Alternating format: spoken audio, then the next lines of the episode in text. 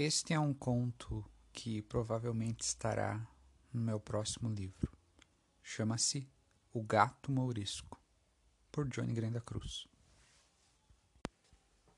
Nuvens escuras encobriam o céu da tarde de outono. Um vento gélido, misturado à garoa fina que caía, assoviava uma melodia melancólica.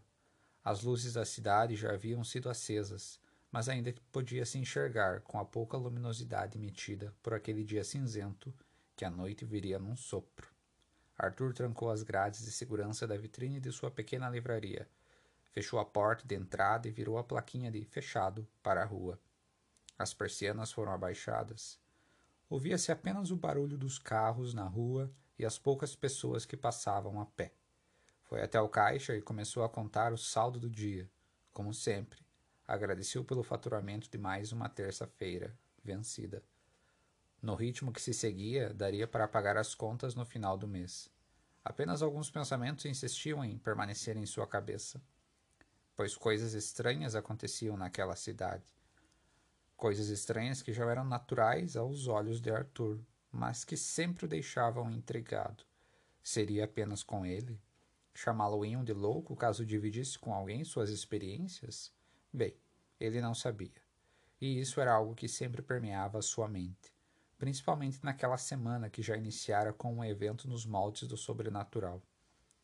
O dia seguinte seria feriado na cidade, portanto, não abriria sua livraria. Morava em cima com sua mãe. Aproveitaria o dia para pesquisar mais a respeito do que vinha lhe ocorrendo nos últimos meses. Ocorria há muito mais tempo, na verdade. Contudo, só veio a perceber há poucos meses. Afinal, é sempre assim. As coisas sempre estão mostrando-se a nós, mas temos uma incapacidade tremenda para enxergar o óbvio.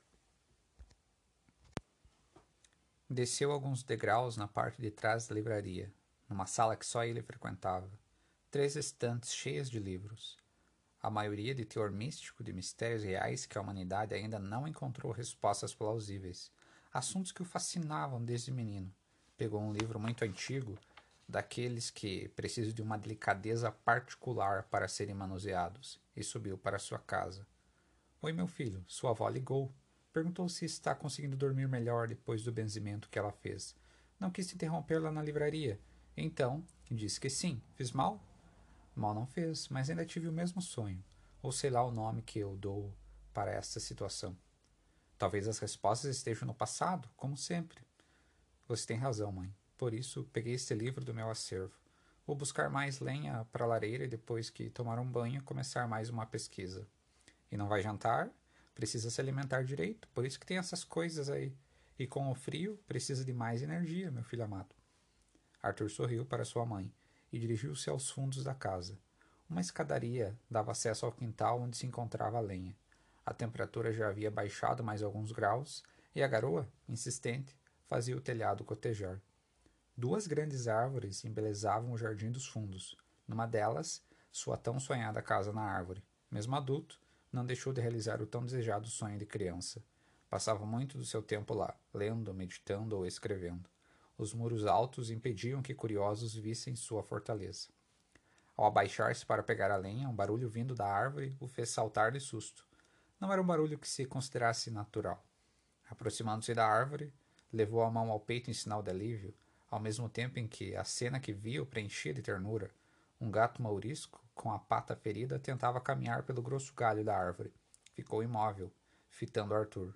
Mas na doçura que só os felinos sabem ter, subitamente ronronou e soltou um miado amigo, como se pedisse por um carinho. Arthur estendeu sua mão até alcançá-lo. O bichano de pronto correspondeu ao gentil toque em sua pelagem, miando novamente. Tentou caminhar, porém não obteve sucesso, devido ao ferimento na pata. Não havia sangue ou sinal de corte. Venha comigo, gatinho. Vou cuidar de você, até que alguém dê por sua falta. Com uma mão carregando o gato e na outra alguns paus de lenha, voltou para dentro de casa. Sua mãe encantou-se imediatamente por aquela criatura peluda e super dócil e ficou acariciando-o em frente à lareira durante o tempo em que seu filho improvisava uma atadura. Buscou um pouco de leite para o visitante, assim que devidamente socorrido fora.